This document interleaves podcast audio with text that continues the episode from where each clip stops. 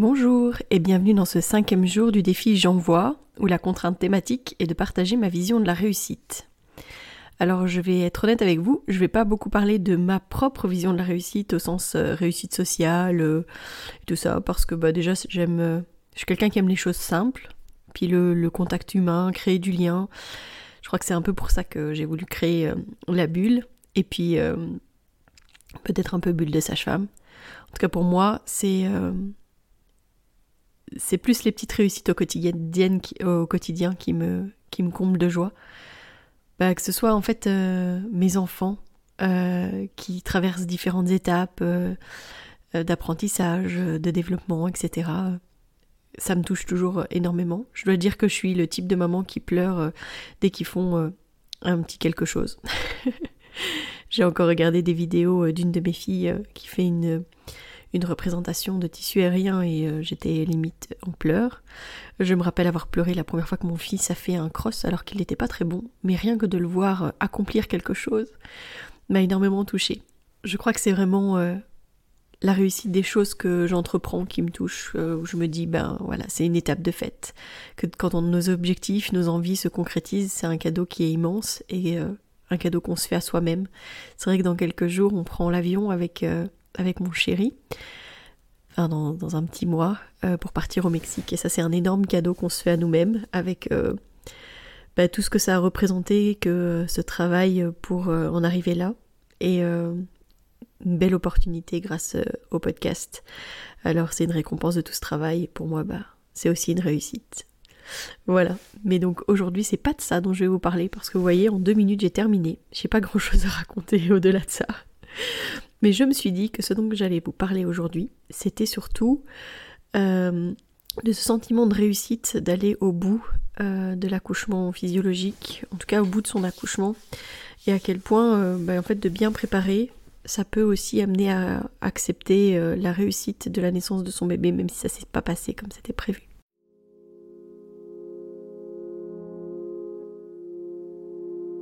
Bienvenue dans Bulle de Sage-Femme, le podcast qui déconstruit les croyances, démystifie les peurs sociétales, redonne toute sa place à la physiologie des femmes qui savent enfanter dans leur pleine puissance, mais aussi des bébés qui savent se mettre au monde. Ici, vous profiterez de l'expertise de sages-femmes pratiquant en dehors des hôpitaux, des accouchements à domicile ou en maison de naissance. Nous souhaitons que vous trouviez les outils, les informations pour que vous puissiez être les acteurs de la naissance de votre bébé, et ce quel que soit le lieu où vous avez décidé de l'accueillir. Mon nom est Mélissa Chambard, sage-femme, maman de cinq enfants. À chaque épisode, je vous partagerai mes astuces, mes bons plans, mon expertise, des anecdotes, mais aussi des témoignages de parents, de sages-femmes et des rencontres inspirantes autour de la périnatalité, dans la bienveillance, la force, la puissance.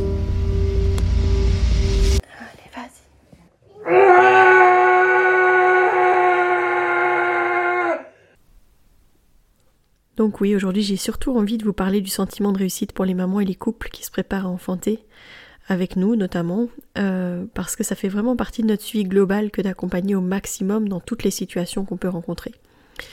Vous l'avez peut-être vu sur nos réseaux sociaux parce que ça nous est arrivé de le partager en story, euh, qu'on avait pu accompagner euh, à l'hôpital quand c'était nécessaire. À l'hôpital, on a même eu effectivement des moments où on a pu aller accompagner même en salle de césarienne. Euh, quand l'hôpital nous l'autorise. Et je vous dis tout ça parce que oui, on accompagne des naissances puissantes où euh, les femmes enfantent dans la force et pleurent de gratitude, euh, ce dépassement, cet accomplissement. Et elle le dit souvent, hein, c'est les premiers mots pratiquement qu'elle dit, c'est on l'a fait, je l'ai fait, on y est arrivé, etc. parce que c'est vraiment la ligne d'arrivée, ce pourquoi elles se sont préparées pendant des mois, ce qui les a amenées à poser ce choix, etc. Euh, c'était leur choix, leur envie. Ils sont préparés au maximum pour arriver euh, à aller jusqu'au bout de leur projet, au bout de cette grossesse, de cet enfantement, et puis l'aventure avec, euh, avec bébé qui commence. Mais il y a aussi les naissances où, pour une raison ou une autre, la naissance, elle nécessite l'aide de la médecine. Qu'on doit déclencher parce, pour une raison ou pour une autre, hein, que ce soit un dépassement de terme, que ce soit parce qu'il y a une pathologie qui se développe et que ben, il vaut mieux sortir ce bébé qu'on ait besoin euh, d'une aide instrumentale, d'ocytocine, voire d'aller jusqu'à une césarienne. Mais c'est pas pour autant que c'est d'office mal vécu ou vécu comme un échec. Parce qu'avoir conscience qu'ils ont tout fait, qu'ils ont tout donné, tout tenté pour aider par exemple ce bébé à mieux se positionner, ou parce que, euh, moi je le rappelle souvent, mais en fait, on fait ce qu'on peut avec les cartes de l'instant. On s'adapte à la situation et puis au fur et à mesure, parce que les lignes, elles changent parfois euh, d'un instant à l'autre. Nous, on essaye d'accompagner au maximum avant, pendant, après, que l'expérience reste positive, que ça reste, euh, oui, une réussite, euh, même si la finalité n'est pas celle qu'on imaginait. Je dis au maximum parce que ben on est humain et que bah ça peut nous arriver aussi de ne pas y arriver et c'est toujours un petit coup au cœur de se sentir pas assez. J'ai eu ce sentiment cet été, ça a été euh, je dois avouer que ça a été moins facile pour moi. On était trois sages-femmes pour, pour le suivi de grossesse puisque pendant la période des vacances euh, estivales, on avait fait le choix d'être euh, trois avec euh, Maïté qui était passée référente pendant ce temps-là. Et j'ai quand même eu ce sentiment de moins bien connaître nos patientes que d'habitude, moins moins avoir créé de lien avec les couples, c'était moins fluide en fait. Et puis bah, j'avoue qu'il y a eu des moments où j'ai aussi profité, hein, quand j'ai pu déconnecter, j'ai totalement déconnecté, donc quand j'étais en congé. Mais on a eu par exemple un, couple qu'on a suivi, euh, mais qui, venait d'assez loin, et que du coup on avait déjà peu rencontré en fait au cours de la grossesse. C'était parfois par visio, et en fait par visio, ben, on, ne crée pas du tout la même, le même lien avec les gens qu'en direct évidemment. La visio, euh, ça nous permet pas, euh, oui, de de capter l'attention de la même manière. Je me souviens que le papa était parfois plus occupé à, gérer le chien qui était à côté que d'être en interaction avec nous. Et ça m'a amené au sentiment que ben moi je savais en fait que j'avais peu de chance d'être présente à la naissance de leur bébé parce qu'il était prévu en plein milieu de ma période de vacances. Donc c'est vrai que le suivi a été beaucoup plus accentué par euh, Mélanie et par Maïté. Mais euh, quand euh, finalement ils ont pu accueillir leur bébé, mais qu'elle a dû avoir une césarienne pour ça, parce que le bébé était vraiment positionné de manière à ce que ça n'allait pas. Mais moi j'étais vraiment en congé. pas du tout euh, présente dans le coin, etc. Et, euh, en fait, ça a été mal vécu pour eux que euh, je n'ai pas été vers eux pour les féliciter, pour leur dire voilà que, j'étais heureuse pour eux que leur bébé soit né, etc. Et peut-être poser les mots en fait, parler, parler de ce qu'elle avait vécu, etc. Et d'autant plus que bah, j'ai moi-même vécu une césarienne alors que c'était pas le plan initial. Mais j'étais en mode off. Et ils se sont sentis trahis. Et je les ai pas voilà, j'ai jamais réussi en fait à reprendre contact avec eux parce qu'après ça, ils ont refusé en fait de me voir parce qu'ils avaient mal pris le fait que j'avais pas repris contact avec eux. C'est là où je dis que parfois, bah, la connexion, elle est, elle est pas optimale. Et, euh, et que, bah, je pense que pour que même ce genre de naissance se vive plus sereinement, je dis pas qu'on le vit bien, je dis pas que, je dis pas qu'on le vit mal non plus. Je pense que il y a parfois des clés qu'on n'a pas en tant que parent et que la sage-femme peut euh, parfois apporter, puis que parfois c'est l'inverse, on n'a pas certaines clés en tant que sage-femme et que c'est eux qui ont euh, cette clé-là.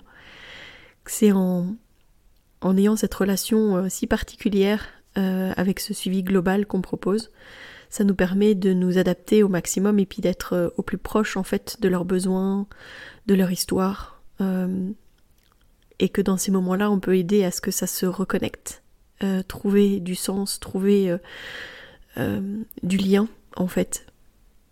C'est ça aussi être gardienne finalement, oui, de la physiologie, mais en fait la physiologie c'est un grand mot, parce que quand on en sort, est-ce que ça veut dire qu'on n'est plus gardienne? Je pense qu'on reste gardienne et qu'on doit le rester au maximum, que c'est justement en accompagnant aussi ces moments-là qui sont plus intenses, plus plus bouleversant parfois euh, et plus difficile parfois à relever euh, la tête qu'on peut dire qu'on accompagne vraiment pleinement. Mais c'est pas toujours aisé. Déjà parce que des fois, on est évincé de cette partie-là, pour une raison ou pour une autre, parce que ça peut arriver que euh, ce soit le choix des parents aussi de nous dire ils, sont, ils sont gentils, hein, mais ils savent qu'on a fait déjà un long accompagnement avec eux à, la maison de naissance, par exemple, ou à domicile. Et que quand on transfère, ils, veulent avoir une péridurale, et donc ils disent non mais c'est bon, maintenant tu peux rentrer, je vois que tu es fatigué. Euh, voilà. Ça peut être de la demande des parents, c'est vrai. Mais ça peut être aussi euh, l'équipe sur place qui préfère qu'on ne reste pas. C'est aussi une réalité qui peut être possible. Mais bref, c'était pour dire que je crois qu'au maximum qu'on peut, on le fait. Et on le fait justement pour qu'il y ait cette, cette continuité, cette possibilité en fait de, de pouvoir remettre des mots aussi après. Et rappeler que le plus important, c'est pas toujours euh, la manière, c'est pas toujours le chemin, en fait. C'est. Euh, j'explique souvent que pour aller voir un, point de vue euh, au sommet d'une montagne, on peut très bien faire le choix et arriver à, marcher tout simplement, à monter, aller lacet par lacet, parce que ça monte au fur et à mesure, etc. Euh, et que ça prenne du temps, et qu'il y ait des moments où on pense qu'on va pas y arriver, etc. Puis on peut prendre aussi le téléphérique, parce qu'on a décidé qu'on allait prendre le téléphérique. En fait, on peut avoir commencé à marcher, et puis être en difficulté, euh, et avoir besoin qu'on vienne nous chercher. Tout est possible en fait. Mais euh, le plus important finalement, c'est d'être allé au bout de là où on était capable d'aller. Comme on avait décidé d'y aller d'une certaine manière, ben, au maximum de ce qu'on ait pu faire. Parfois on va arriver jusqu'au bout, parfois pas. Mais quand on se rappelle qu'on a tout donné, tout ce qu'on pouvait, que de toute façon il y a des choses qui ne nous appartenaient pas, c'est pour ça que je vous dis avec euh, les cartes de l'instant, c'est pas quelque chose qu'on peut forcément contrôler, c'est même quelque chose en fait qu'on ne peut pas contrôler. Donc on doit accepter aussi qu'il y a toute une part de d'inconnu euh, dans ce qui se passe. Finalement, les bébés, ils s'en fichent un petit peu de la couleur des murs, de l'endroit où il naît, du moment qu'au maximum on l'a respecté, lui et sa maman. Et puis, euh, pour que sa naissance se passe le plus sereinement possible. Mais en plus de ça, si pour une raison ou pour l'autre il faut l'aider à se mettre au monde, ben on remercie la médecine d'être là, les équipes médicales, les sages-femmes, les gynécologues, les anesthésistes, les, pédiatres, qui feront tout leur possible pour que, ben pour que vous ayez votre bébé dans les bras en forme. Il n'y a aucune certitude en fait sur euh, le déroulé d'une naissance. Je crois que c'est une des choses que je rappelle tout le temps, c'est que on peut pas être sûr à 100% qu'elle elle, elle pourra enfanter euh, à la bulle ou à domicile comme elle le voulait. C'est vraiment, euh, je crois que la préparation à la naissance, tous ces moments qu'on passe ensemble. Quand je dis la préparation, en fait, c'est les consultations, mais pendant les consultations prénatales, en fait, il y a toute une partie qui fait vraiment il y a toute une partie qui est vraiment euh, de la préparation à la naissance, mais aussi de la création du lien, le lien de confiance. Dans le suivi global, je crois que ce qui est vraiment ultra important, c'est justement ce lien qui se crée entre, euh, entre le couple, entre la mère, entre le père ou la commère. Tout est possible entre les, membres de la famille qui seront présents ce jour-là, pour que justement tout gagne en fluidité, puis pour que on puisse nous euh, parfois débloquer des, des petites situations, des petites choses qui font que ça ne prend pas comme ça devrait prendre, pour des petites choses, parfois euh, qui prennent de l'ampleur plus grande. Je vous avais parlé de cette maman euh, qui avait perdu sa, sa propre maman entre ses deux grossesses et qui, euh, qui avait un moment comme ça où ça se cristallisait, où il y avait ouais, un, un, moment un peu de, de, en suspension comme ça, et puis où je l'avais encouragée en fait à se connecter peut-être à son souvenir, peut-être à ses énergies, peut-être à elle-même, je ne sais pas. Je lui ai dit de toute façon que je sortais de la chambre et qu'elle pouvait faire tout ce qui lui ferait du bien. J'avais eu aussi euh, un couple où euh, oui, ce bébé n'était pas placé très bien. Ça, ça, bloquait au moment. Elle avait été jusqu'à dilatation complète, mais je sentais bien que ce bébé ne descendait pas comme, comme il aurait dû parce qu'il était mal positionné. Et euh, je me souviens euh, essayer de relire son dossier. J'avais lu qu'elle avait eu euh, des problèmes avec une situation où elle avait été agressée. et donc j'ai d'abord mis les mots en disant que ici personne n'allait lui faire de mal. Et que si c'était nécessaire, on irait à l'hôpital et que je l'accompagnerais. Mais que je, je les laissais ensemble pour peut-être poser les mots, peut-être ouais, pleurer un bon coup, etc. Et en fait, ils ont prié ils ont prié parce que ça leur faisait du bien et que ça avait du sens pour eux. Et je crois qu'ensuite, quand on est parti à l'hôpital, ils étaient sereins, prêts. Et, euh, et on a été chercher la médicalisation là où c'était nécessaire. On a été euh, remercier les équipes médicales d'avoir aidé ce bébé à arriver en, en pleine forme. Et quand on s'est revus après, quand ils sont rentrés à la maison, il n'y avait pas de sentiment d'échec. Il n'y avait pas de sentiment de on n'y était pas arrivé. Non, on avait accueilli notre bébé avec les cartes de l'instant.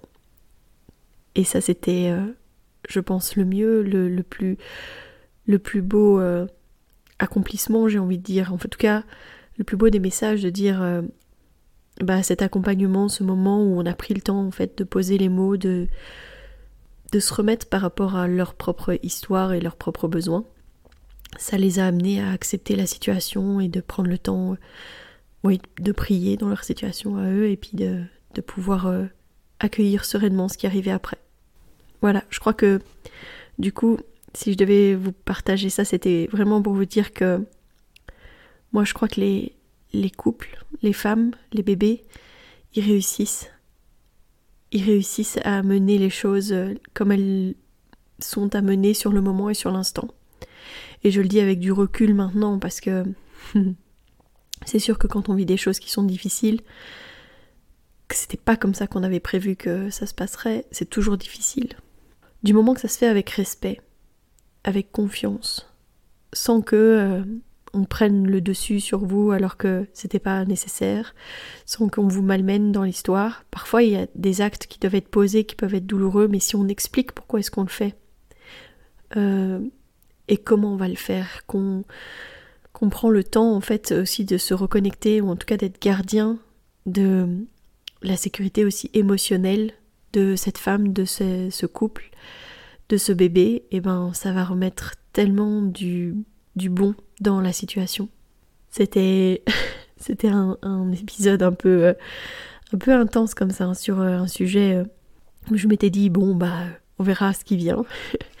Mais finalement je vous aurais raconté quand même des histoires en tout cas qui m'ont touchée parce que je sais que dans des situations qui peuvent paraître ultra difficiles, ben j'ai quand même vu des, des, femmes, des couples en sortir presque victorieux en disant bah oui, ça ne s'est pas passé comme c'était prévu, mais c'était comme ça que ça devait se faire et en fait euh, c'est bien, c'est bien, on a réussi, il est là, il va bien et je vais bien.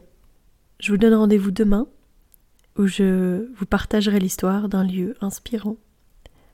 Donc à demain, d'ici là, portez-vous bien.